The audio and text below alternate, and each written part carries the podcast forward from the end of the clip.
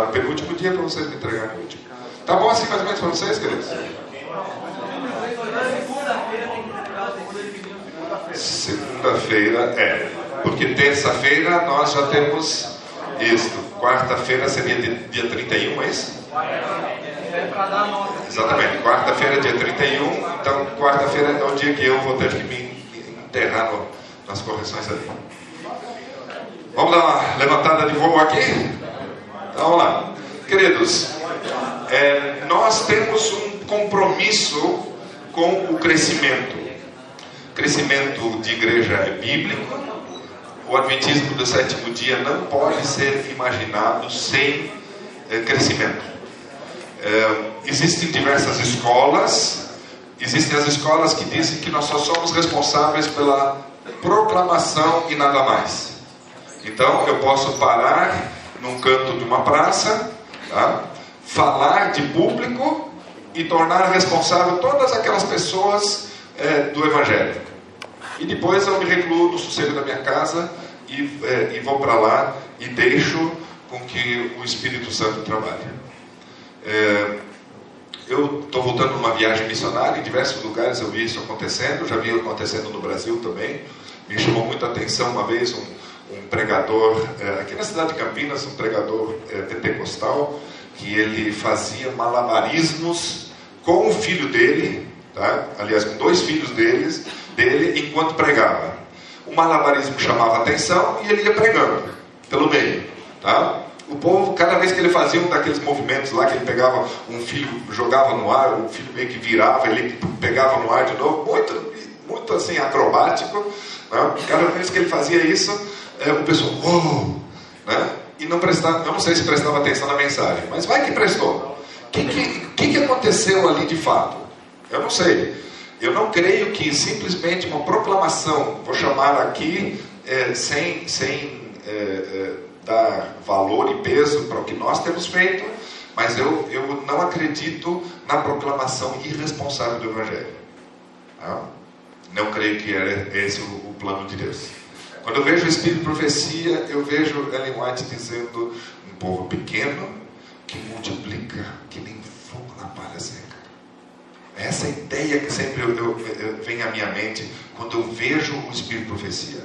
Eu não vejo é, é, Ellen White estimulando qualquer pessoa que seja a parar no canto da praça, falar aquilo que tem que falar, desopilar as, o fígado da sua obrigação e depois ir para casa e deitar no sono tranquilo. fiz minha obrigação hoje e, e, e, cada um se vira com aquilo que ouviu.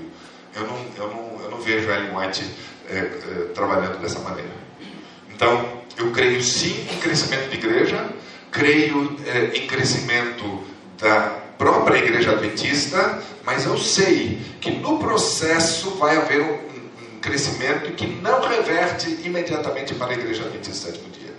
Que são pregações que nós fazemos, são é, é, é, discipulado que a gente faz, é um processo de avanço que a gente faz que não reverte imediatamente para um crescimento numérico de membros na lista da igreja. Tá? No entanto, nós queremos também que a lista incremente. Tá? Toda vez que eu estiver me referindo aqui ao crescimento de igreja, eu estarei me referindo tá? Ao crescimento que nós podemos medir como membros da nossa igreja. Tá? Em um segundo plano, também pessoas que recebem o Evangelho estão fora e que talvez não se unam imediatamente ou talvez nunca se unam à nossa igreja. Tá? E do outro lado, esse lado é quantitativo e o outro lado qualitativo, que talvez tenha que vir até primeiro, tá? que seria o crescimento espiritual. Então, eu não consigo dissociar o crescimento é, quantitativo do qualitativo. E também não consigo dissociar o qualitativo do quantitativo. Toda vez que eu estiver falando de crescimento de igreja aqui, eu sei que durante a, matéria, talvez você vai levantar a mão aqui de, diversas vezes, pastor, mas e o crescimento espiritual? Toda vez que eu estiver falando de crescimento de igreja, quer seja do ponto de vista numérico, quer seja do ponto de vista espiritual, eu vou estar me referindo aos dois. Tá? Porque não existe, para mim, não existe um sem o outro. Se você corre atrás só de crescimento numérico, você sucateia a igreja, porque você enche a igreja de pagãos que não sabem o que é ser um, ser um adventista do sétimo dia.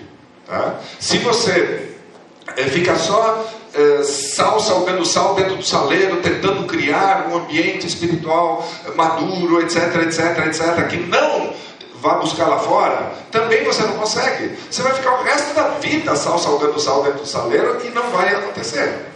Eu tive num, num, evangelismo em Nova York agora, que nós mandamos 12, 12 eh, rapazes lá para ajudar nesse grande evangelismo lá, e pediram para eu fazer evangelismo. E tem um rapaz que fazia, eh, faz 15 anos que ele frequenta a igreja, e, mas nunca, nunca, esteve, nunca veio para a igreja. Assim, nunca se batizou, nunca tomou sua posição na igreja. Né?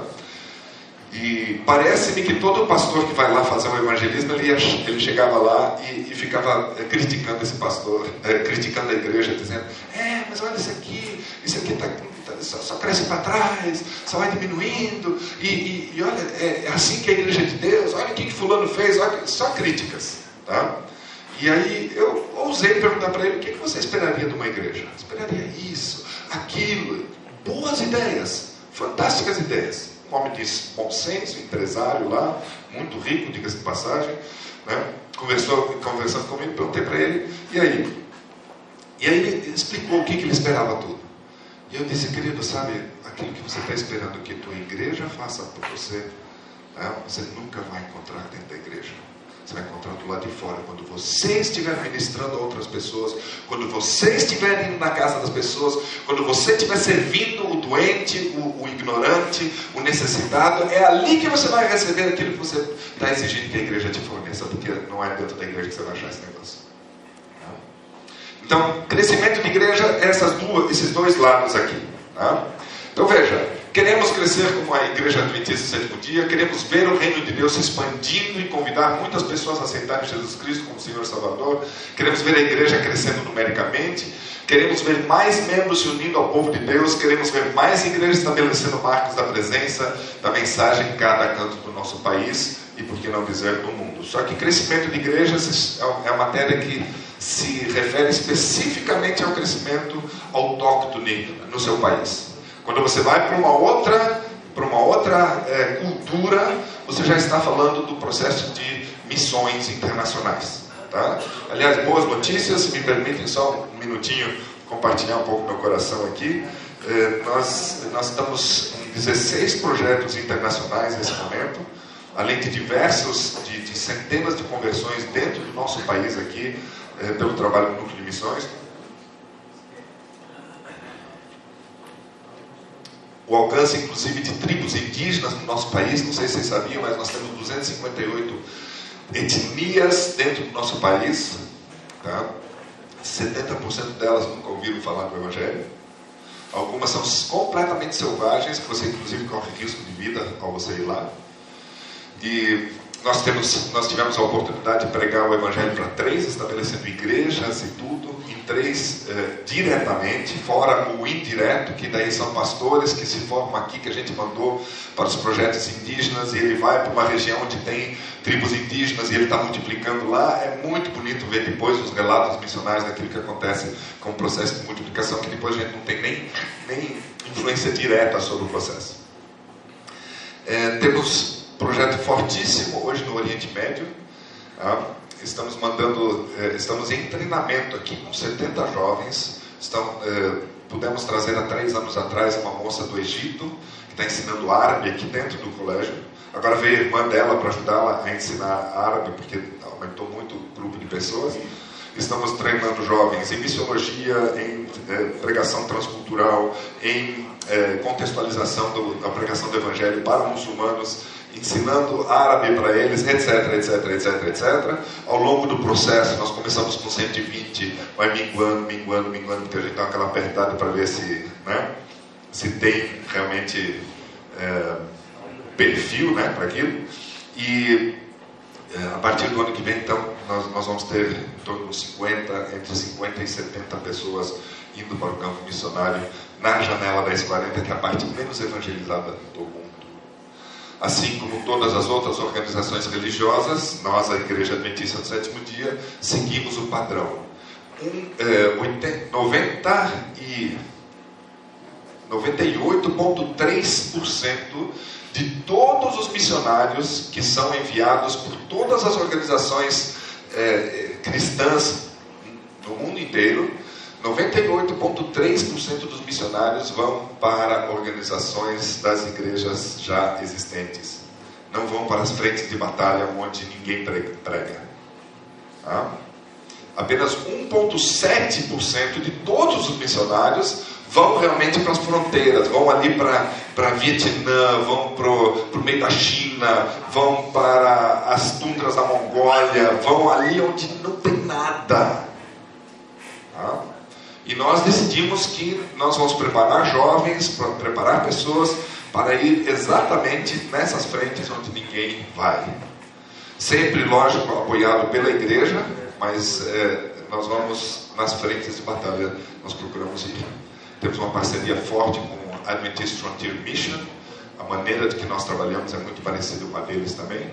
E nós temos hoje, então, uns projetos fantásticos aí.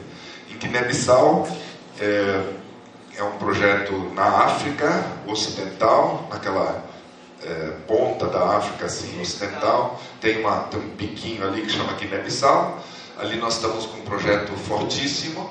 Há um tempo atrás tinha, é, tinha no país inteiro tinha uma igreja apenas que o pastor David Tavares é, construiu é, na época que ele estava lá.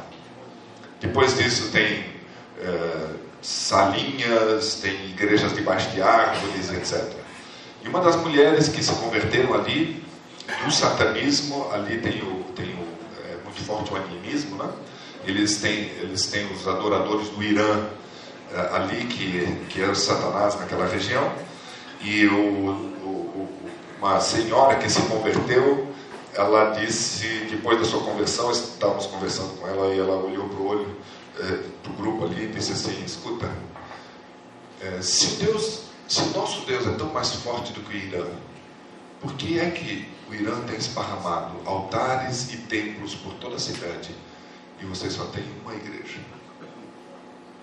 Aquilo mexeu com o grupo, né? de missões nós não temos um orçamento, então é tudo no peitaço, tudo na fé é bom para nós, porque nós vivemos constantemente numa aventura de fé. É fantástico viver sem orçamento. E eu agradeço a Deus por essa, essa bênção. É, até parece contrassenso, mas é fantástico isso aí. E, e é um desafio para nós. Nós reunimos, começamos a pensar e coisas fantásticas começaram a acontecer.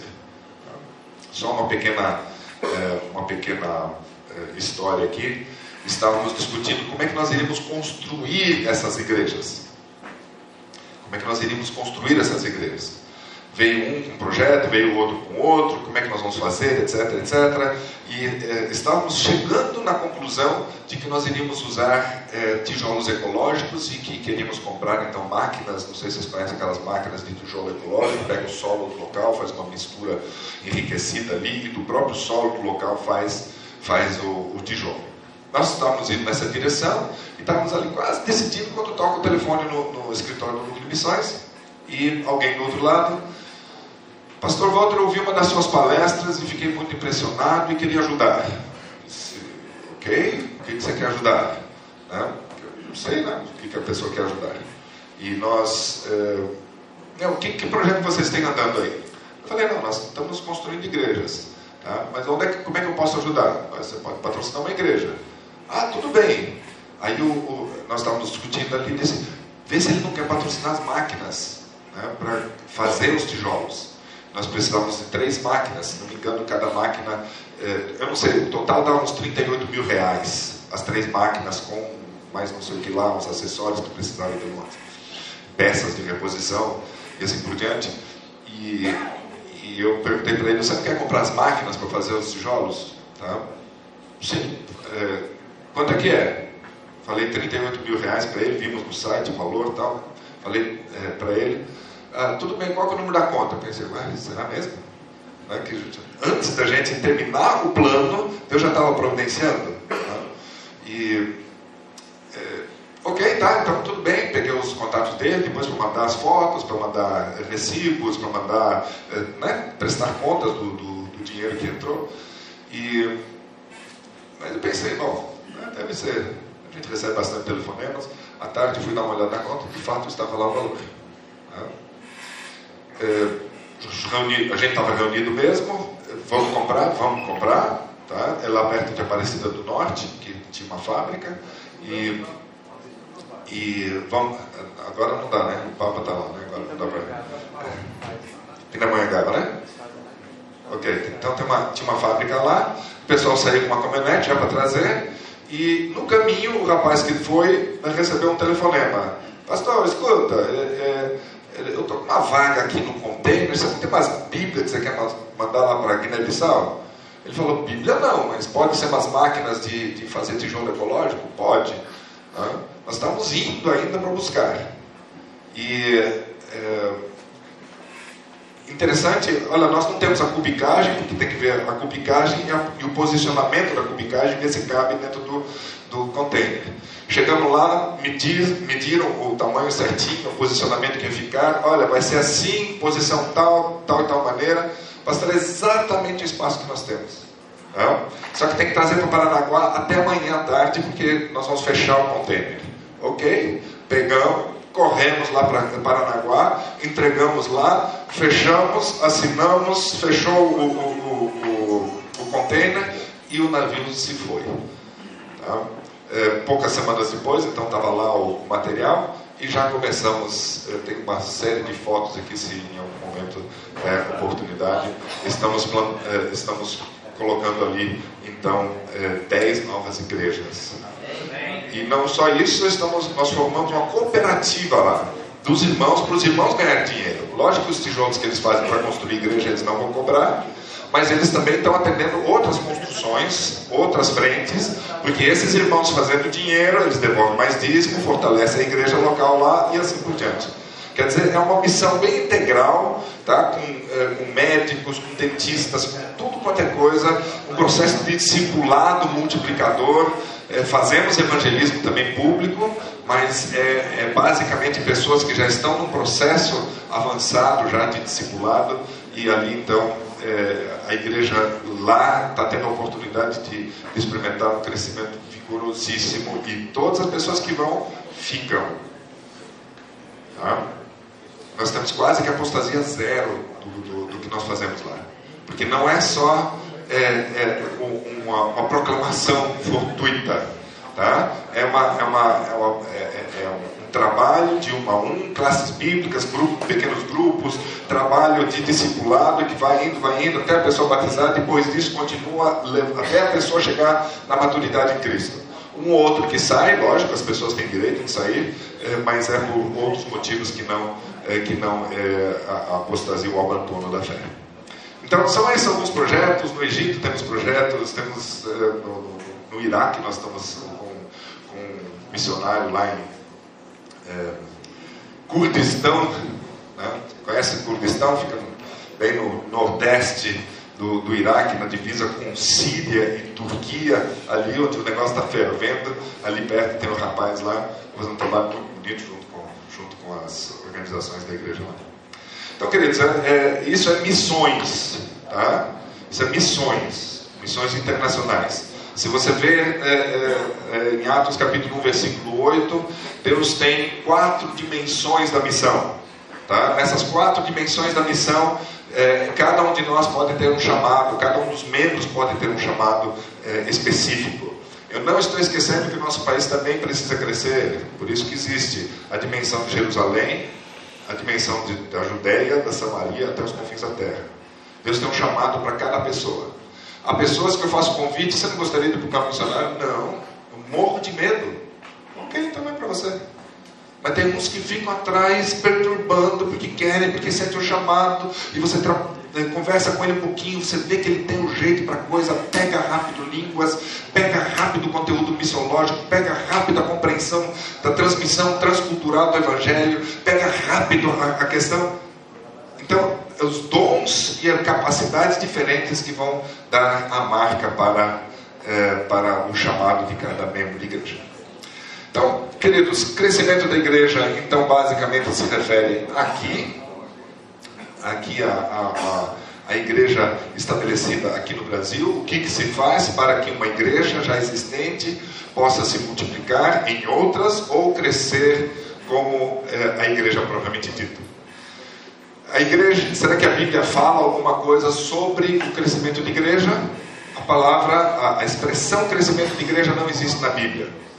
Assim como não existe a, a expressão milênio, tá? mas a ideia dos mil anos está lá e assim a ideia do crescimento está lá também. Tá? E nós temos. Vamos lá. Os telefones celulares que puderem ser desligados, a gente agradece. Iniciamos então a parábola dos talentos. O bom servo foi aquele que, que pegou um tanto de talentos e multiplicou. Sempre tem, sempre tem a, a dimensão de crescimento na, na Bíblia. Tá? Em João 15, Jesus aborda a maneira como muitos frutos virão. A condição para o crescimento quantitativo é o qualitativo. E em outros trechos descobrimos como o quantitativo coopera com o qualitativo. Tá? Ali então, é no, no, capítulo 15, versículo 1 e 2, tá? e em diante, né? fala de que muitos frutos ocorrerão, produzirá muito fruto. Tá? E isso é também a ideia, vocês podem ler mais no detalhe aqui, a ideia do crescimento presente na Bíblia. Tá? Em tempo todo, só que é um padrão um pouquinho diferente do que o, o padrão de crescimento é, empresarial que nós, é, de alguma maneira, começamos a perseguir. O crescimento, que, a natureza do crescimento que Jesus está colocando aqui é, é, é crescimento, é desenvolvimento, é crescimento numérico também, mas é, é, de uma natureza um pouco diferente e aqui a gente explora esse detalhe. Então nós temos a ideia do crescimento na, na Bíblia, a ideia do crescimento é, de igreja na Bíblia não é um crescimento linear, não é um crescimento matemático, é um crescimento, é, é, é um crescimento geométrico, tá? ou como eu gosto de chamar de crescimento exponencial, se algum matemático puder é, fazer a diferença entre crescimento geométrico e crescimento exponencial, pode me falar. A ideia da Bíblia sempre foi crescimento exponencial. Tá? E esse crescimento exponencial precisa do qualitativo para que ocorra o quantitativo.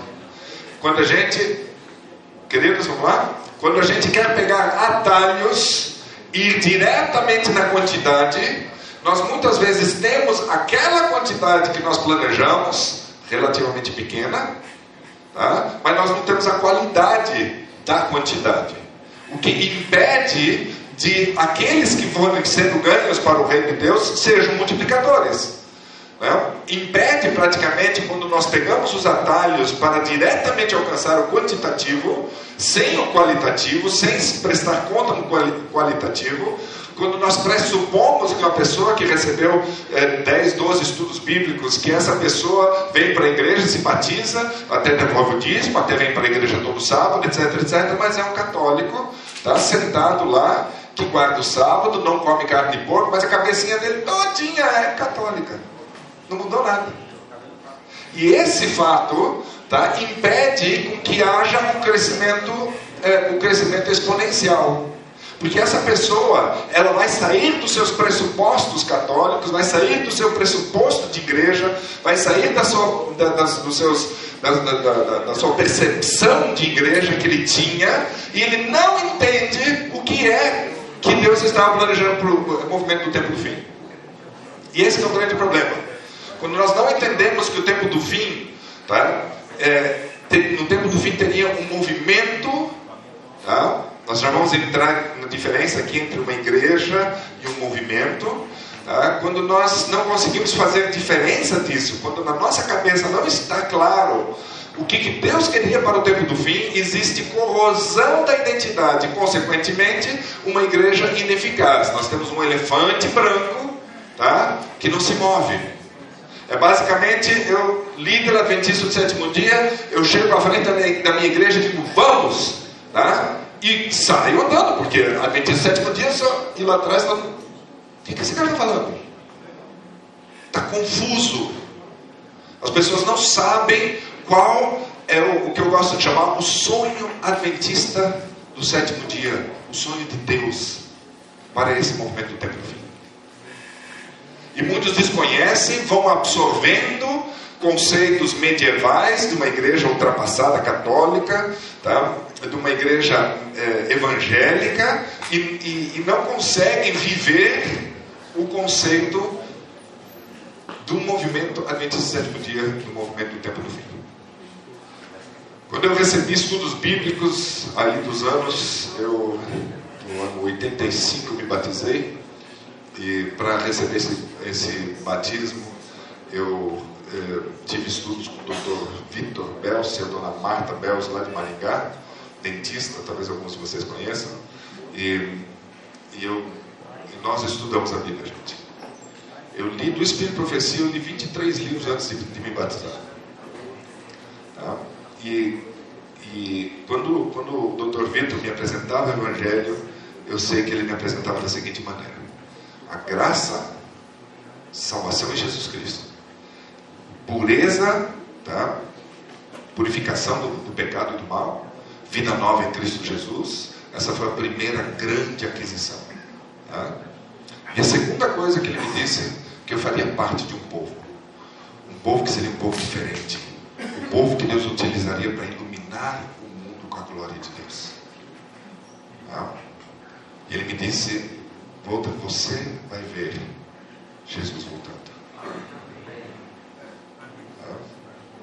E eu disse, eu vou colocar minha vida nesse negócio. Isso aqui compensa.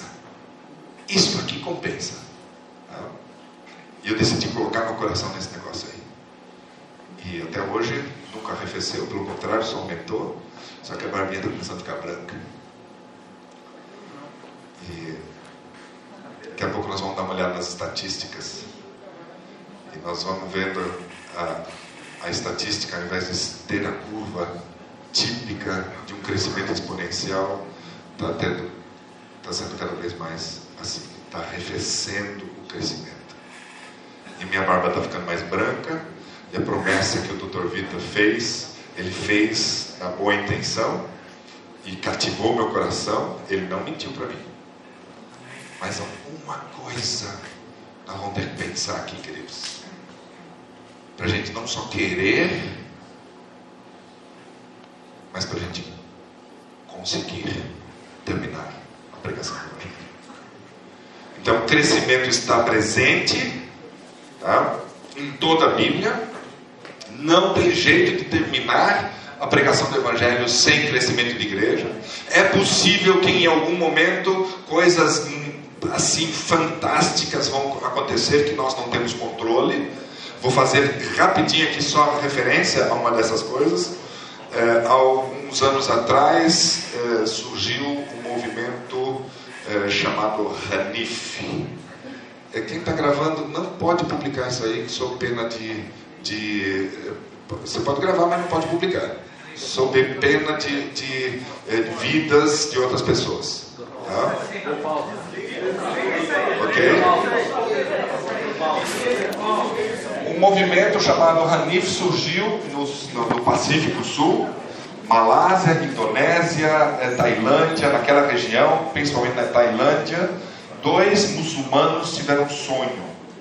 E tiveram o seguinte sonho: procure o homem do sábado. E uma, uma, um rosto veio diante deles. Dois empresários que, por mesmo eh, eles se conheciam, mas estavam muito, muito distantes um do outro. Um não sabia do outro, não sabia da visão que cada um tinha tido, e os dois tiveram a mesma visão. Tá? E tanto um quanto o outro, homens de muito poder, muito poder aquisitivo, muito ricos, muito consagrados, muçulmanos fiéis, buscando Allah, que é basicamente o mesmo Deus de Abraão, Isaac e Jacó, né? buscando servir Allah e, e, e fazer a vontade dele, tiveram essa visão, procura o homem do sábado. E vai e vem, colocaram, é, teve um deles que colocou 15 pessoas tá, em tempo integral para procurar esse homem do sábado. Fizeram o retrato falado para conseguir achar o, o homem do sábado. E não acharam, não acharam, não acharam, não tinha dicas. Um dia, pelas diferentes situações da vida, as mulheres desses dois grandes empresários se encontram, fazem amizade, e por mais que a mulher muçulmana não tenha muito poder de voto, mas uh, quer em qualquer lugar do mundo a mulher ao pescoço, mesmo que, que o homem seja a cabeça. E obrigaram, as duas mulheres obrigaram os dois maridos, sempre ocupadíssimos, a sair com elas fazer compra numa feira na rua. Tá? Aqueles dois empresários lá carregando né, é, sacola atrás das mulheres. Eles meio irritados ali com as mulheres, conversando entre eles e tal. E aí, de repente, eles viram uma, aquele rosto que eles haviam visto no, no, no sonho. Olham, os dois ficam extasiados, um olha para o outro, percebem que um sabia do que o outro estava, é, a experiência que o outro estava tendo, olham ali e vão juntos ali e perguntam, quase que instantaneamente: Você é um homem do sábado? O rapaz adventista do sétimo dia diz: O que, que eu vou falar? Sou. O Espírito Santo moveu naquele momento também. Ele disse: Eu sou o homem do sábado, então você tem que vir aqui. Nós tivemos um sonho com você. Esse rapaz começou a dar estudos bíblicos.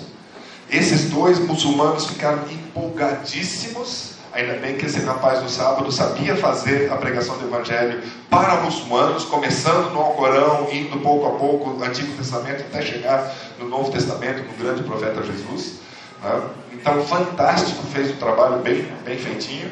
E esses dois empresários empolgados começaram a juntar dos, dos seus funcionários, seus amigos, seus fornecedores, seus uh, clientes e começaram a dar estudos bíblicos para esse pessoal ali.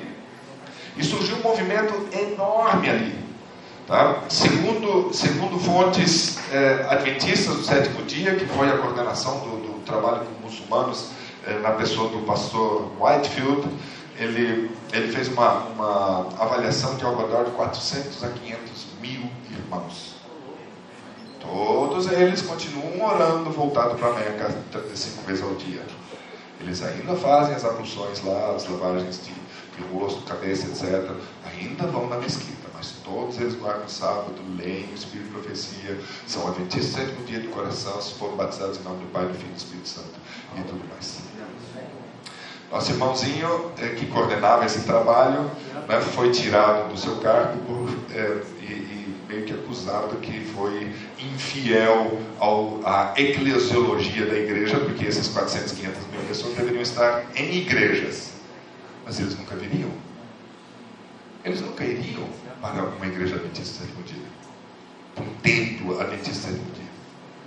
E entre os muçulmanos se esparramou essa, essa, essa percepção. Foi um movimento de reforma muçulmana, em que aceita Jesus Cristo, a volta de Jesus, tudo do jeito que nós cremos, igualzinho. Esparramou para a África é, do, do Norte também, e assim por diante. Bom, eu sabia dessa, dessa informação e fica, fiquei muito contente com essa informação, mas a coisa não ficou por ali. Na volta de, um, de uma viagem missionária que nós fizemos para Moçambique em 2010, no final o grupo é, queria conhecer o Egito e Israel, e eu não conhecia Israel ainda também, então nós decidimos que é, nós iríamos de Moçambique para Joanesburgo, Joanesburgo iríamos para o Cairo. Na fila do Cairo, do avião para o Cairo, Vêm agora quatro pessoas né, vestidas como muçulmanos, assim, e querem furar a fila na nossa frente. Os teologanos que estavam comigo, pastor, não deixa não, vai lá e fala com eles. disse, pode deixar que eu vou lá falar com eles. Tá? Cheguei lá para eles e disse assim, vocês querem entrar aqui, por favor, na nossa frente. Os teologanos ficaram muito bravos comigo lá, né, porque eu dei espaço para eles. Eles ficaram um pouco constrangidos, mas ao mesmo tempo entramos no papo e eu perguntei para eles o que, que eles estavam fazendo ali. Não, tem uma escola muito forte aqui de, islamismo aqui na, na, na, África do Sul. Né? O que vocês estão fazendo? Mestrado. O quê? Em jurisprudência eh, islâmica. Então, a legislação e como é que a jurisprudência vai se estabelecendo ao Daí eu disse, bom, então vocês são, vocês são irmãs? Sim, nós somos irmãs. Somos, eram jovens, tipo assim, 27, 28, máximo 30 anos de idade. E e eu perguntei para eles, e, e, como é que é? Vocês são casados? Somos. Tem filhos? Temos. Quantas mulheres vocês podem ter? Não, nós, nós cada um só tem uma. Tá? É, por quê? Tá, vamos conversando. Eu perguntei, quantas escolas de teologia vocês têm? Nós temos sete escolas ao redor do mundo todo. Aonde? Aqui, ali, tal, lá, pá. Aí eu, eu perguntei, agora deixa eu fazer uma pergunta bem, é, assim, de interesse pessoal meu. Vocês mandam missionários para o mundo? Disseram, nós mandamos ao redor de 2 mil missionários por ano ao mundo afora. A igreja adventista todinha deve ter nesse momento ao redor de uns 600 missionários. Tá? E como é que vocês são pagos? Não, nós não recebemos pagamento, voluntário. E vocês têm algum lugar, de onde é que sai mais? Aqui da África sai, não, não. Sai mais naquele nosso, no nosso colégio que nós temos na, na, na é, ali no Pacífico Sul. Onde é que é? Tailândia. Não sei se você já escutou falar daquele movimento, eles falando, aquele movimento Hanif. Eu, uf, peraí, movimento Hanif? É, ah, daí eu já tentando falar a linguagem deles, não a nossa, né, falei, ah, aquele movimento de reforma, de reforma dentro do islamismo, é isso mesmo. Tá? Eles têm umas coisas esquisitas lá com sábado, mas eu li o Alcorão, falei para eles, eu li o Alcorão de vocês e ali manda guardar o sábado, hein? Não tem nenhuma referência que manda guardar a sexta-feira aí. É, existem controvérsias entre nosso, no nosso meio, mas eu disse, olha, você tem que ler melhor o Alcorão de vocês, né? Eles deram risada, brincadeira vai, brincadeira vem. Eu perguntei, quais são os missionários, de onde é que saem principalmente os missionários no mundo inteiro para vocês? Tá? Ali do, do Pacífico Sul. E é desse movimento Hanif. Em outras palavras, tá? Muçulmanos convertidos ao Adventismo, que nunca entraram para a igreja adventista, estão saindo pelo mundo afora, montando mesquitas que estão ensinando a guardar o sábado e crer em Jesus Cristo. Que tal essa?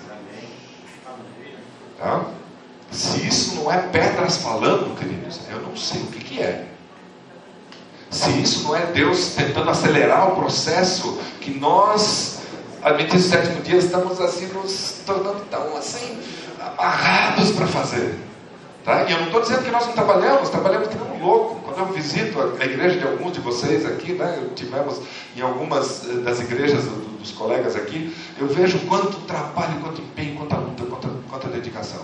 Mas parece que esse movimento que tem é, fogo na palhaceira, que se cobriria o globo com a glória de Deus, parece que está muito distante do nosso alcance. Está muito distante de nós, adventistas sétimo dias, fazermos isso. Eu não sei se Deus trabalha em duas frentes simultâneas, eu não sei interpretar isso não. Tá? Eu só estou falando de fatos e coisas que eu ouvi, eh, e pode ser também fontes duvidosas, mas foram eles que me deram essas informações. Tá? Então, o crescimento de igreja pode, pode acontecer por essa via também. Deus pode, da maneira como Ele quiser, promover o crescimento do jeito que Ele quer. Porque qual que é o princípio do crescimento? Paulo semeia, Apolo rega, mas quem que dá o crescimento? É Deus. Tá? E nisso nós temos que ficar. Pastor. É só uma pergunta, professor. É, a França está quase toda muçulmana. Seria esse movimento que está trabalhando na França? Não sei. Na, na França vão parar principalmente os marroquinos. Os marroquinos não têm muito contato com o movimento Hanif. O movimento Hanif se localizou em algumas áreas, também também no norte da África, mas o, o, islamismo eh, também está em convulsão, como todas as religiões do mundo, se questionando, se reestruturando, se reinventando, né? o fundamentalismo tentando tomar conta com o radicalismo extremista. É, o mundo está em convulsão, não sei se vocês percebem. Tá? Então, também isso dentro do islamismo está acontecendo. Então, não dá para você pensar em alguma coisa uniforme, tá? Mas provavelmente na França o negócio está feio mesmo. Tá? É provavelmente ali o islamismo mesmo. Tá? É, minha esperança seria essa. Agora, em Marrocos tem um nosso é, um irmão nosso lá, um pastor, que, teve, que falou uma, uma experiência muito bonita numa das é, reuniões da Associação Geral, que falou que é, é, ele estava orando, ele andava pelas ruas e orava pelos habitantes de cada uma das casas ali da região que ele, ele escolheu para trabalhar. Começou com oração. E as pessoas começaram a ter sonhos, que é uma coisa muito forte para o islâmico. Tá? Começaram a ter sonhos. E um deles teve o sonho da, da, daquela, daquele logotipo nosso da igreja com as chaminhas. Tá? Com a Bíblia e as chaminhas. Né? Ele teve o, o, sonho e andou pela rua, uma daquelas ruas de Marrocos, aquelas ruazinhas estreitas, de mercado, etc. E ali eles tinham uma salinha pequena, para 30 pessoas no máximo, e tinha lá o símbolo daquela, da, da igreja. E ele viu aquele símbolo, foi lá, recebeu o estudo bíblico e ali também começou alguma coisa. Agora, que tamanho tomou, qual a influência? Tem lugares que são muito resistentes, tem lugares que são mais abertos. Então, cada lugar é, é uma coisa é, é diferente. Então, não dá para você uniformizar. Tá? Mas a informação que eu tenho é que a maioria dos missionários que se dispõem ir para o campo mundial pregar o evangelho é, muçulmano, né, pregar o, o, islamismo, são é, daquela região do Hanif ali do, do Pacífico Sul. Então, é, Hanif deve ter uns 15, 16 anos mais ou menos, na minha conta. Tá? Então, queridos, isso é crescimento de igreja também, tá? E Deus faz da maneira como Ele quiser. Tem aqui alguns textos de Ellen White, Crescimento de Igreja. Tá?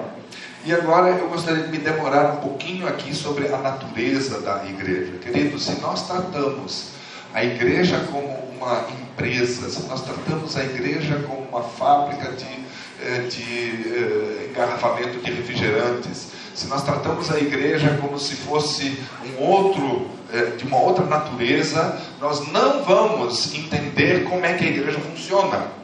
Tá? Então, se eu tenho uma, uma empresa que produz lentes de exatidão, tá? lentes de alta precisão, o que é que é o foco? Qual é o foco do meu trabalho? Me ajude aí rapidinho. É óbvio. Qual é o produto final que eu quero?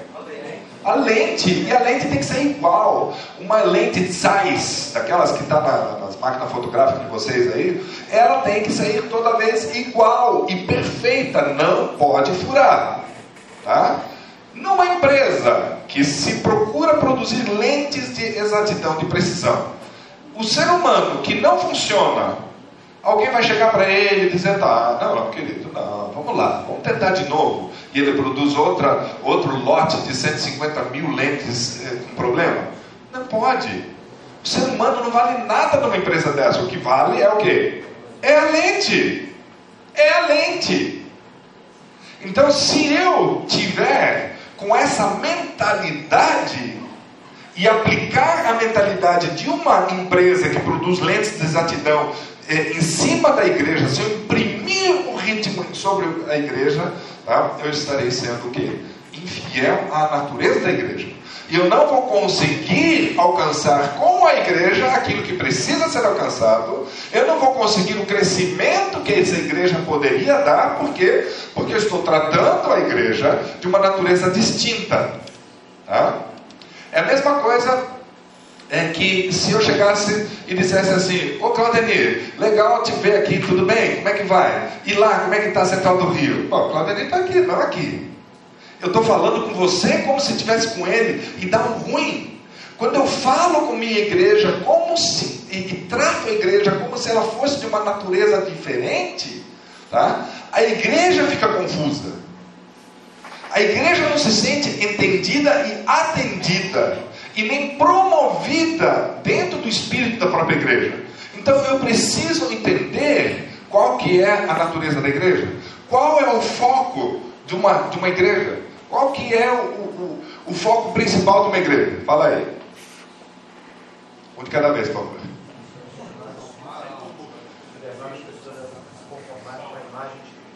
Em primeiro lugar, nosso foco é pessoas em direção a Deus. Estou certo aqui? Né? Traduzir bem aqui?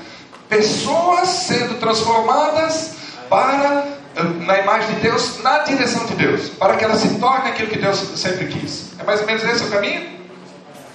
O foco está o quê? Está em Deus. No entanto, o foco está nas pessoas, para levá-las para Deus, porque essa é a maior adoração que uma igreja pode fazer. Então, qualquer coisa que me distraia desse foco de desenvolver pessoas para a imagem e semelhança de Deus, qualquer coisa que distraia disso, está errado. Quando eu tenho um procedimento, como uma, uma fábrica de engarrafamento de refrigerantes, por exemplo, é uma fábrica de, de envasamento aqui, né? Olha que legal, né? Isso aqui certa vez estava vazio.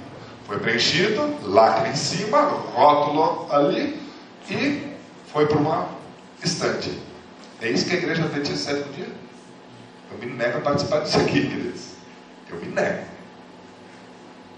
Eu me nego a achar que eu tenho que preencher o copinho, colocar um rótulo nele, uma tampa e depois colocá-lo numa, numa, numa prateleira para que espere ser consumido. Eu me nego a participar disso. Está entendendo aqui ó, o paralelo que eu estou fazendo? Tá? Por quê? Porque nada do que Deus fez é estático. Tudo é dinâmico. Uma pessoa que cresceu do ponto A até o ponto B no seu desenvolvimento espiritual ainda tem potencial para crescer do ponto B para o ponto C. E aquela que conseguiu ir do ponto B para o ponto C, se é que existe né, alguma coisa pré-definida, ela ainda pode crescer do ponto C para o D, do D para o E e assim por diante. E a igreja precisa ser o quê? O local de estímulo para que isso ocorra, para que o desenvolvimento de cada indivíduo seja o máximo possível físico, mental e espiritual. Aí algumas perguntinhas que eu já fiz a outra vez, volto a fazê-las aqui só para a gente brincar um pouquinho aqui. Tá? Só para brincar. É, o que nós estamos fazendo na igreja regularmente, as nossas rotinas religiosas estão conduzindo as pessoas para que elas se desenvolvam à imagem e semelhança de Deus? Só uma perguntinha, não é retórica, mas é para pensar. Tá? É, porque a percepção que eu tenho e os estudos que nós temos feito pelo núcleo de missões, alguns desses nós podemos publicar, alguns desses foram solicitados para a gente não publicar, tá? porque são bem. Assim, se cair na mão de pessoas mal intencionadas, esses estudos dos opositores da igreja é, é, é, é pão, pão, quente para eles. Tá? É, na média, o estudo que nós fizemos alguns, uns cinco anos atrás, mais ou menos, as pessoas crescem no reconhecimento e na sua experiência pessoal com Deus. Do dia do seu batismo até o quarto, quinto ano da sua experiência uh, na igreja, e depois disso estagnam para o resto da vida. Nós estamos não conseguindo confirmar 100%, mas um estudo que foi feito agora, aqueles que são secretários aqui de, de campo me ajudaram, inclusive, nessa pesquisa que foi feita pela divisão eh, sul-americana inteira agora, tá? que foi um, um, estudo feito com os membros para entender eh, a, a, vida religiosa e etc, etc. Alguns dos dados que nós colhemos ali cooperam com aquilo que nós descobrimos antes já. Tá? Então, eh, Parece-me que aquilo que nós estamos fazendo leva as pessoas só até um determinado patamar. E depois dali para frente já não mais. E aí a pessoa fica 20, 30, 40 anos dentro da igreja, naquele mesmo patamar de maturidade. Alguns que talvez inquietos, é, você conhece esse tipo de membro de igreja, né? inquieto, que vai lá e procura, alguns deles desbandam para o fanatismo, outros deles para é, movimentos independentes, mas alguns, glória a Deus, que ficam fiéis à igreja e são estímulo para o crescimento interno da igreja. Tá? Só nós temos que é, cuidar para que o procedimento padrão que nós temos da igreja é, não, não refreie o ânimo desses irmãos que estão querendo é, é, levar ou ter uma experiência mais avançada com Deus e levar outras pessoas. É, vamos, vamos entender a igreja como uma cadeia de restaurante tipo aquele do Mzinho amarelo? Tem uma vantagem no, no, no efeito Mac, né? O McDonald's. Tem uma vantagem. Você vai em Hong Kong, você vai em Tóquio, você vai em Berlim, você vai em Nova York, você vai em São Paulo, você vai no, no, em Buenos Aires, né? você vai onde quer que seja, você come a mesma porcaria. Tá? Então a porcaria já é previsível. Tá? Você já sabe o que você vai receber ali. Tá? E você não corre riscos. Por exemplo, você está lá num país que nem é, Malásia, tivemos um tempo atrás ali. Tá? O que, que eles servem lá? Não sei. O que, que vão comer aqui? Não sei. Então no McDonald's pelo menos a gente já sabe o que, que vai ter. Tá? Mas será que nós poderíamos nos comparar a natureza da igreja a uma cadeia de restaurantes McDonald's? Será que é essa a natureza que nós devemos perseguir? Colocar o nosso símbolo, fazer procedimentos padrão? Será que ao eu seguir é, prescrições de ordem iguaizinhas aqui e do outro lado do mundo, será que isso garante o vigor da igreja? Será que isso garante crescimento? Esse crescimento exponencial do, do qual eu estou falando? Só um negocinho interessante para vocês. Estou acabando de voltar do Japão, temos um projeto interessantíssimo lá, é, justamente de estruturar a igreja para que ela passe a crescer exponencialmente. E esse ano nós tivemos o maior batismo de todas as épocas do Japão. Tá? Resultado do ano passado, nós no ano passado fomos nem uns loucos, não, não batizamos ninguém. Não tinha ninguém para batizar, tá? não tinha ninguém pronto. Nós não fazemos evangelismo irresponsável. Então, nós estruturamos o trabalho, fizemos com os irmãos, e os irmãos continuaram fazendo, tá? e nós, por Skype, etc., dando treinamento, continuaram. Muitos deles perderam o ânimo no meio do caminho, vocês sabem como é que são irmãos, eu não preciso explicar para vocês, foram perdendo o ânimo no meio do caminho, e, e, mas aqueles que persistiram, que bênção, irmãos, que bênção. Pequenos grupos, com o foco de desenvolvimento espiritual e de formação de discípulos multiplicadores. Tá? Fantástico, fantástico. Tá pequeno ainda? Tá pequenininho. Mas já tem, já tem brasileiros, todos já empuxados lá, eles chamam de brasileiro, né? Que são os descendentes dos do japoneses que vieram do Brasil, voltaram para lá. Aqui no Brasil, coitado, né, são chamados de japonês, lá eles são chamados de, de, brasileiro, né? E eles vivem em crise de identidade. Então, é, nossos irmãozinhos lá estão fazendo lá em português, no entanto, já tem pessoas japonesas que é, é, gostam e estão participando.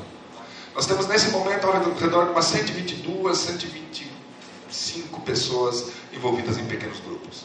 Não há pressa para o batismo. Queremos batismo. Tá? Algumas pessoas uh, até gostaria de, de, deixar um recadinho aqui. Algumas pessoas até, não sei qual foi a intenção delas, mas uh, andaram esparramando por aí que eu não quero batismo. Eu acho medíocre que nós temos batizado. Eu quero muito mais. Tá?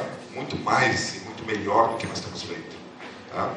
E lá, mas a pressa, quando eu, eu, tomo os atalhos humanos, eu não chego lá onde Deus quer que eu chegue. Que é o trabalho de aprofundamento, de preparo, de discípulos multiplicadores, que ao eu ir embora, eles continuam. Não depende do herói chegar lá e fazer a coisa acontecer. E o nosso lema lá com a igreja de lá, nós não vamos lá pregar para eles. Nós vamos fazer o trabalho por eles, nós vamos fazer o trabalho com eles treinando, capacitando, a hora que, a, hora que a gente sai, a coisa continua. E está lindo, está muito bonito o despertamento que está começando a ocorrer entre as pessoas ali. Esse ano pegamos pessoas que potencialmente eram, eram, eram é, líderes e que desanimaram no meio do caminho. Tinha um jovem lá muito capaz, um rapaz assim brilhante, uma capacidade relacional fantástica. Tá? E montamos junto com ele três pequenos grupos e ele tira de letra, assim, com uma facilidade, só, era, é, só tinha que mandar material para ele de vez em quando, mas tremendo. Hora que nós saímos de lá, três semanas depois, aquela namorada dos sonhos dele, um rapaz de 24, 23 para 24 anos, a namorada dos sonhos, aquela paixão da vida, pega e dá um chega para lá Ele desmorona e os três pequenos grupos dele junto com ele. Acho que é do inimigo. Claro que é do inimigo. Aí, aí o pastor de lá, que é um missionário nosso, estava lá, tentou conversar com ele, fez todo o trabalho de base, mas ele resistiu, muito ferido, etc, etc, etc, etc. Esse ano, não sei porquê, Deus me deu a oportunidade de. É, escuta, cara, vamos, vamos, vamos conversar. Chamei ele para um restaurante à noite, fomos lá, batemos umas duas horas e meia de papo, gostoso. Ele contou as histórias da vida dele, deu muita risada, daqui a pouco foi surgindo. No ambiente relacional, no ambiente de abertura, ele foi falando, chorou ali no, no restaurante, meio escondido, nós estávamos num cantinho ali, um baita de homem, um pouco mais, maior do que eu, bem mais forte do que eu, chorando na minha frente, sentindo falta da namorada. É um sentimento legítimo, é verdadeiro e eu levei ele a sério em tudo aquilo que ele estava falando. Tá? E eu disse: Mas você está sentindo como é o inimigo que está tentando derrubar você? E o trabalho que você estava fazendo? Logo que eu cheguei, já tive uma reunião com ele, e ele toda hora assim, daquele jeito meio cético, daquele jeito meio, meio assim, tal, dando respostas vazias tal. Aí a segunda vez eu falei para ele, cara, eu não te conheci no nosso primeiro encontro. Primeira vez que eu te conheci, você tinha uma chama no olho. É, mas apagou, pastor. E se você vai aceitar isso? Uma conversa olho a olho, tá? Ele então recobrou ânimo ali naquele restaurante, tá? Oramos, tá? abracei aquele mensaço ali, tá? abracei e disse, vamos para frente, tá? E eu vou orar essa noite, pastor, e vou tomar minha decisão. No outro dia ele entrou em contato com o pastor, nem comigo. Às vezes, às vezes ele não colhe aquilo que semeia, né? É, falou com o pastor, pastor, estou contigo.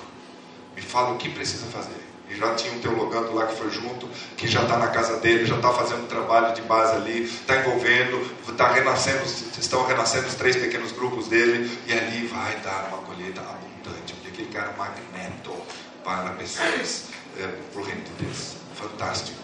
E assim que, assim que nós estamos trabalhando ali. Eu não sei como é que eu cheguei nesse assunto, natureza da igreja. Quando a gente se, dá, dá o foco. Desculpe. Ainda estou confuso. Estou confuso o horário aí. Então, quando a gente dá o foco nas pessoas, no desenvolvimento das pessoas, que é o foco da igreja, meus irmãos. Igreja lida com gentes, com gente para desenvolvê-las na direção de Deus. É esse que é o enfoque da igreja. Nós não somos uma, uma associação de cunicultores, nós não somos uma, uma, uma empresa que produz lentes de precisão, nós não somos uma empresa que produz produtos químicos eh, com dosagens específicas, nós não somos um exército, apesar de termos elementos de exército em nós. Nós não somos. É, cada uma dessas coisas que são estranhas e que foram pouco a pouco pelas filosofias do mundo. E aí quem gostaria que se prestasse bem atenção, tá? Com as filosofias do mundo que foram assim impregnando na igreja, muitas vezes a gente trata a igreja numa natureza que ela na verdade não é. Tá? Então a natureza, qual a natureza da igreja? O propósito de Deus para a igreja é que ela então, alguém pode ler aqui o texto que você já conhece, né? A igreja.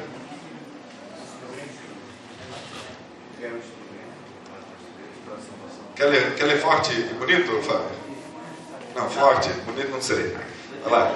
A igreja é o instrumento apontado por Deus para a salvação dos homens. Foi organizada para servir e sua missão é levar o evangelho ao mundo.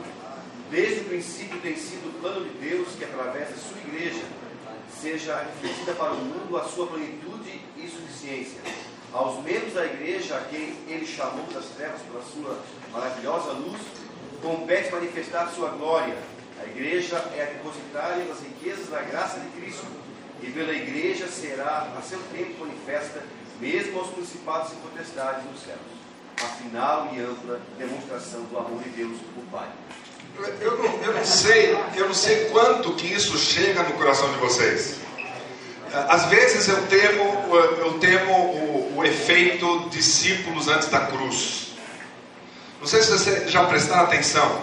Jesus falou da beleza do reino de Deus, falou da, do, do reino de Deus no coração. Começou o sermão do monte com as características do reino de Deus dentro das pessoas: humildade, mansidão, pureza, simplicidade. E ele foi falando do reino de Deus. E eles, na cabeça deles, sempre entravam numa gavetinha diferente. Eles achavam que o reino de Deus seria uma, um, um, reino palpável, visível, com armas, com trono, com coroa e cetro. E Jesus não estava falando disso, Jesus estava falando da outra coisa, que era esse reino invisível dentro de nós. Mas cada vez que ele falava disso, encaixava ali. Tanto que quando Jesus multiplicou os pães e os peixes, eles pensaram: uau, nós vamos para frente de batalha, não precisamos de carroças carregando toda aquela logística. Uma, uma, uma bolsinha aqui com dois pães e cinco peixes dentro. É, dois peixinhos e cinco pães, é isso? Isso. É, o confuso horário, vai lá, tudo desculpa hoje. É, então, a gente leva a bolsinha ali com aquilo e ele vai multiplicando e nós vamos ter para comer o tempo inteiro. Quando ele ressuscitou, eu fico imaginando os discípulos pensando, nós vamos para a frente de batalha, e a hora que os soldados forem mortos na frente de batalha, Jesus só, só passa a, a mão na, na, ferida e a pessoa já vai ressuscitar e vai voltar para a batalha. Nós vamos ser invencíveis. Era essa a cabeça deles. Quando Jesus entrou no, no, no na, é, ali na entrada triunfal em Jerusalém, eles pensaram agora, ele vai tomar. Vai tomar Jerusalém? E tomou. Mas em 1 Coríntios 2, fala que os, as pessoas espirituais entendem as coisas espiritualmente. Não era um reino palpável e visível que ele estava promovendo, era o invisível, era aquilo que aconteceria com cada um que cresce nele. E os discípulos não entenderam.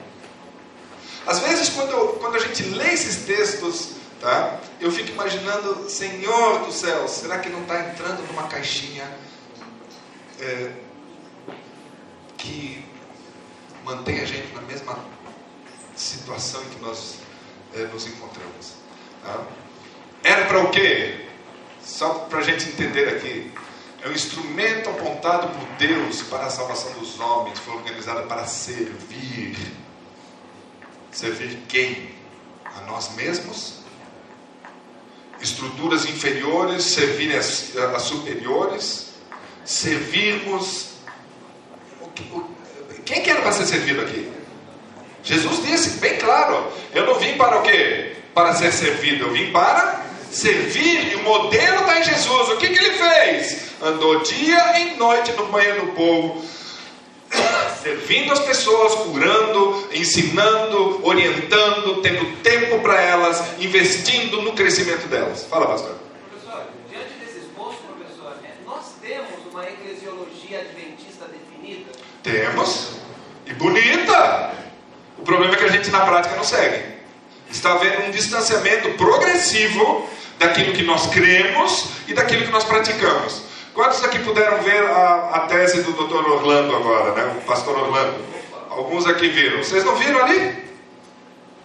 Que tese mais maravilhosa! O assunto dos, dos ministérios segundo os dons é material nosso de muita data já. Né? É material nosso. São, são, são assim, toneladas de materiais orientando que nós, que nós devemos andar nessa direção. E na prática, nós, de alguma maneira, nós ficamos presos nas nossas estruturas departamentais, etc, etc, etc. E nós não conseguimos nos libertar daquilo. Eu não sei o que, que acontece. Né? Sendo que nós deveríamos trabalhar conforme dons e ministérios chamados por Deus. E está claro ali na tese dele. Porque o que eu percebo, professor, é que a gente passa por uma crise nessa questão de identidade eclesiológica. Né? E aí surgem novos modelos que acabam suplantando aquilo que a gente tem. Sim. É como esconder debaixo da cama o diamante e se contentar com o carvão. Sim. Exatamente esse é o perigo.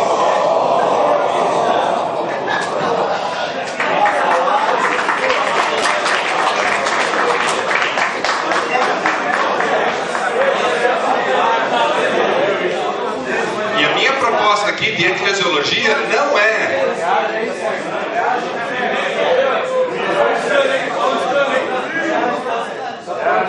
Colegas, podemos avançar aqui? E a minha proposta eclesiológica não é o carvão. É entrar debaixo da cama, desempoeirar esse, esse diamante que nós temos e colocar de novo em evidência, como diz em Mateus capítulo 5, da, da luz, vós sois a luz do mundo. Como é que nós poderemos nos organizar como igreja de uma maneira tal que puder, não só queremos ser, mas consigamos ser a luz do mundo. Porque nesse momento nós queremos. Eu não vejo um pastor que não queira. Eu não vejo um membro da, da Igreja Adventista Sétimo Dia, salvo um ou outro bem atrapalhado pelo meio, mas, mas a grande maioria das pessoas eu vejo que estão comprometidas com isso aí. Tá? Certo ou não?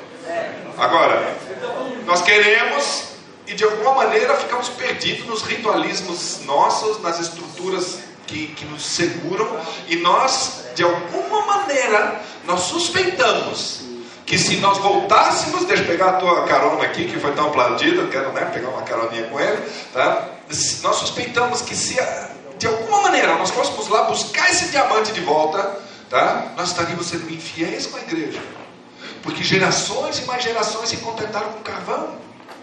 E esse, esse é dor do coração, queridos. Quando você lê o Espírito de Profecia, você vê a veinha, mas muito concentrada no progresso. Ela era inovadora, ela não tinha medo de experimentar. Ela fala, tem textos assim, com novos obreiros surgirão novos métodos que revolucionarão o trabalho. Tá? Então, ela, ela, ela é, tinha essa, essa percepção aí. Tá? Agora, vejam, o termo igreja vem eclesia, todo mundo sabe, nós já trabalhamos um pouquinho da última vez também, ek kalel, tá? chamados para fora. Não sei se é chamado para fora do mundo, se nós se nós estamos chamando pessoas para fora do mundo ou se nós somos chamados para fora da igreja. Tá? Porque de acordo com essa definição aqui, a igreja é instrumento apontado por Deus para a salvação dos homens, foi organizada para servir e tal, tal, tal, tal, tal, tal, tal. Quem é que é a igreja? Quem é que é a igreja? Paredes, eh, prédios, orçamentos, funções, cargos. Não. Nós, pessoas, somos igreja. Igreja. Tá? Nós, como igreja, nós somos responsáveis pelo quê? Por levar essa maravilhosa luz para o mundo. Então, eu não sei se a leitura de vocês é essa também. Tá? Eu entendo que a igreja não é para a igreja. Não sei se vocês, vocês entendem assim. Igreja é para a igreja apenas no momento em que eu preciso eh, desenvolver pessoas para que ele saiba ser igreja.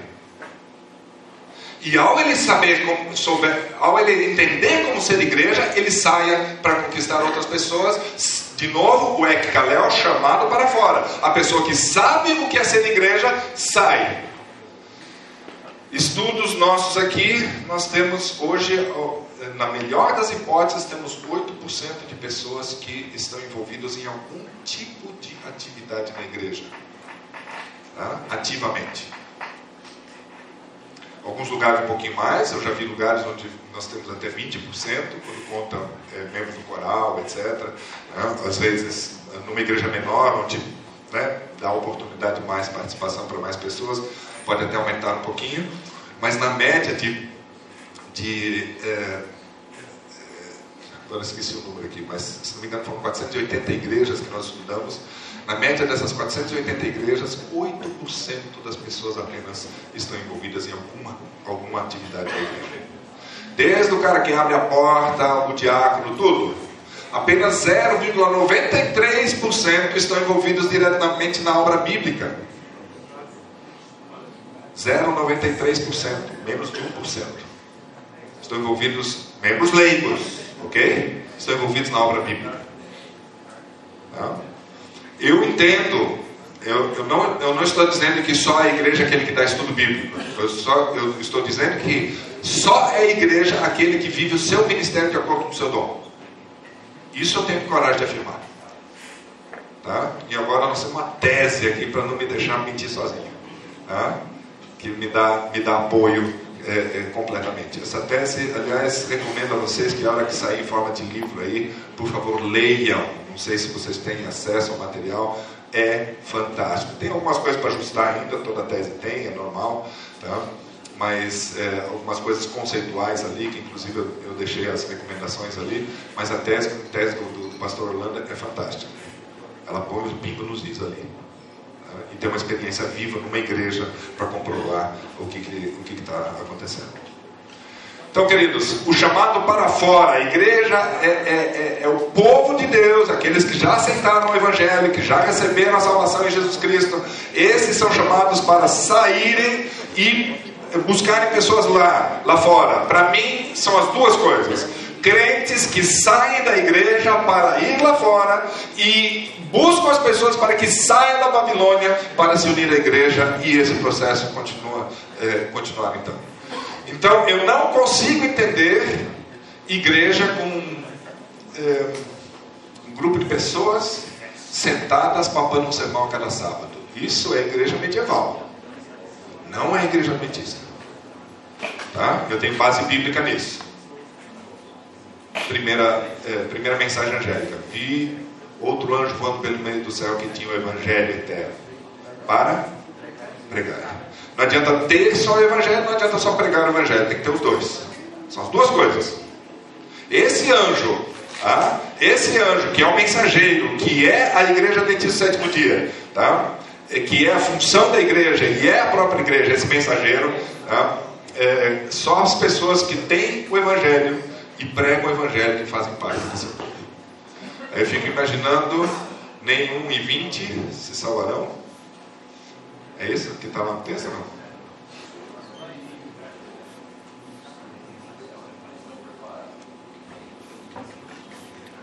Ou que estão preparados? Nós temos 5% da igreja. Por quê? Porque talvez nós estejamos desconhecendo a natureza da igreja, estamos impondo um, um, um modelo de funcionamento sobre a igreja que é estranho à igreja adventista sétimo dia em si. Porque é muito fácil eu pegar modelos ultrapassados, os, por exemplo, modelo medieval que não funciona. Para nós não funciona. Para aquilo que a Igreja Católica quer, para eles funciona. Para nós não funciona. Se nós imitamos o modelo medieval e depois é, pegamos versões é, que de repente foram utilizadas pelos, pelos é, evangélicos de alguma, maneira, de alguma maneira, e eu pego isso e transporto para dentro da igreja adventista, eu não vou estar sendo fiel com o chamado da igreja adventista sétimo dia. E, consequentemente, a igreja adventista sétimo dia não vai crescer como ela deveria estar crescendo nesse tempo do fim. Então, se eu não, se eu desconhecer, se eu desconhecer a natureza da igreja, tá? eu vou desconhecer a natureza do crescimento da igreja.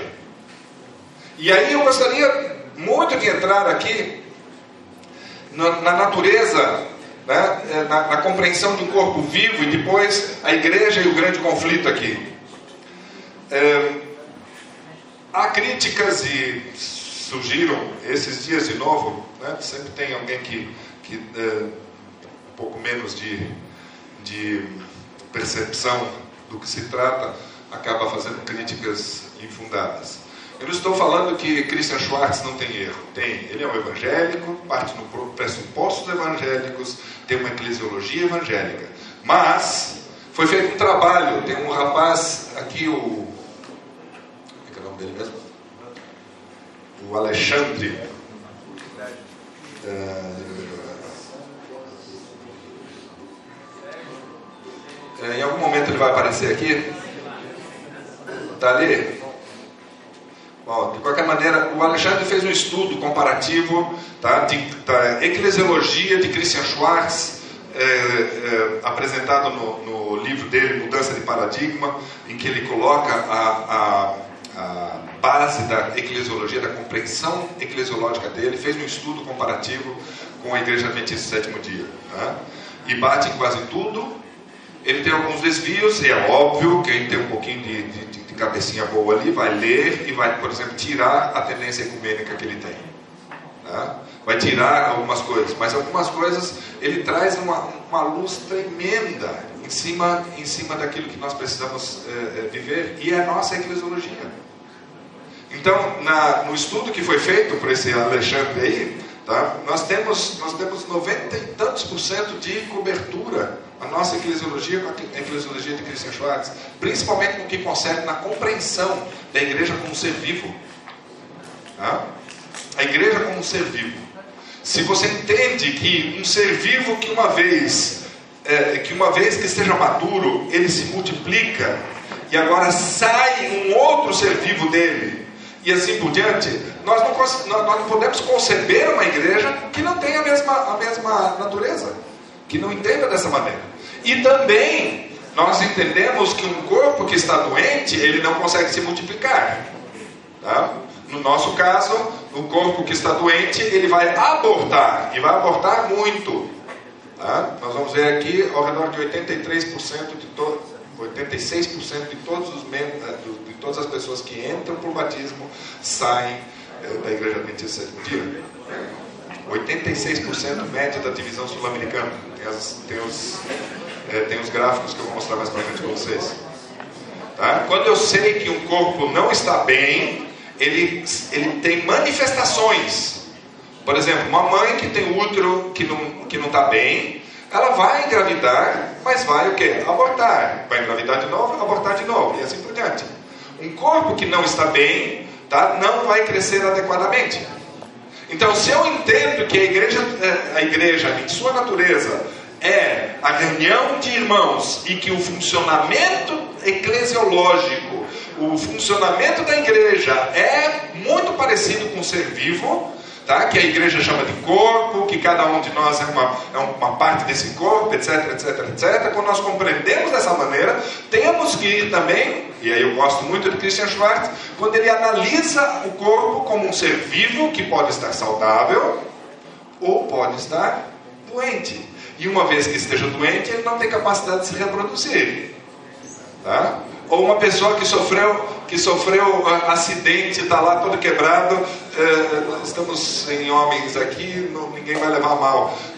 Está né? todo quebrado depois do acidente, as duas pernas quebradas, cinco, é, cinco costelas, vai chamar a esposa para dar, uma, dar uma voltinha lá, lá no hospital. Não vai, ele não está em condições.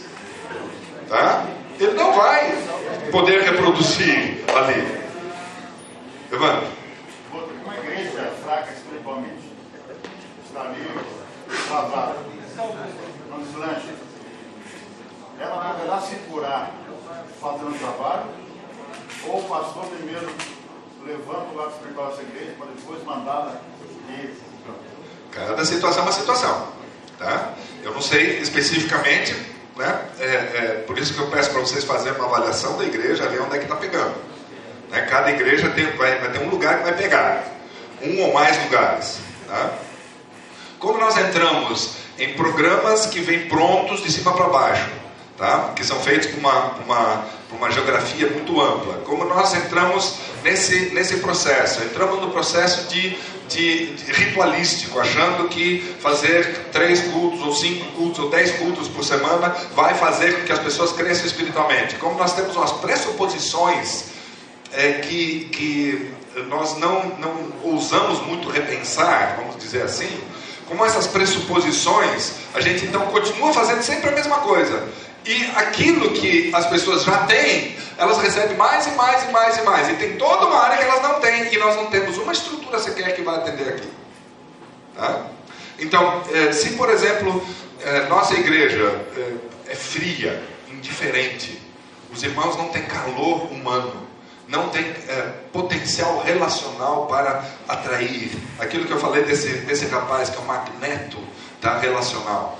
Tá? Se a igreja não é um magneto é, é, relacional, tá? você tem que tratar de uma maneira. Se a igreja é, foi ferida, por exemplo, por uma, sei lá, ancião que roubou a igreja foi embora, é outra abordagem.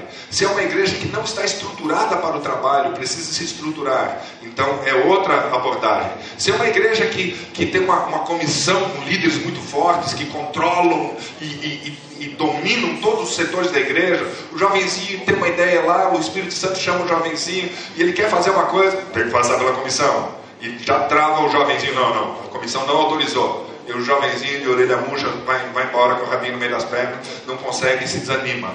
Tá? Então ali você tem outra situação que você tem. Cada situação é uma situação. E ter os olhos abertos para a igreja local. E deixa eu dizer bem claro, nós vamos entrar bastante nisso aqui. Não sou congregacionalista, só para deixar bem claro. Mas eu creio na centralidade da igreja local. Eu creio na estrutura que Deus estabeleceu para a terminação da pregação do Evangelho. Tá? Nós temos inclusive uma citação aqui que eu quero passar com vocês, tá? de Ellen White, que é muito contundente. Então não posso discutir isso aí, tá? porque é revelado. Então eu fico com a, com a, nossa irmãzinha White. Tá? No entanto, tá? eu sei o espírito no, no qual ela, ela foi escrita aquela citação. Tá? Então, a centralidade da igreja local, a liberdade da igreja local de tomar as decisões que tem que tomar. Tá? E vocês estão lendo nesse livro aqui, tá? é, é, é, para onde vai a igreja. Tá? O local de planejamento tem que ser o mais próximo possível de onde? Do local da execução. Tá? E se a gente não entrar nisso aqui, queridos, nós vamos virar uma igreja eh, anglicana lá de, de Windsor e nós vamos ser turisticamente atrativos, mas espiritualmente ineficazes. Não sei, respondi? Não respondi, mas eu, eu, eu abri o leque um pouquinho. Tem que descobrir e tem, daí tem que tomar as, as medidas. Nós temos umas. Eh, como é que eu vou chamar? Uns trejeitos típicos adventistas. Tá? Nós pegamos, por exemplo, e dizemos o seguinte: temos tal e tal problema, temos que ir por aqui para resolver o problema. E começamos a andar para cá. E nós nunca vamos chegar lá porque nós estamos andando na outra direção. Nós não estamos tomando as providências para que aquilo seja resolvido. Tá? É por isso que eu estou insistindo no planejamento estratégico para que a gente visualize onde é que a gente queira chegar e consiga desenvolver um plano para chegar lá. Tá? Vamos lá, de novo, igreja. Uh, break. Tá, quantos minutos? 10 minutinhos? Foi? 20? Tá, então às 4 horas estamos de volta aqui. Tá? 4 horas.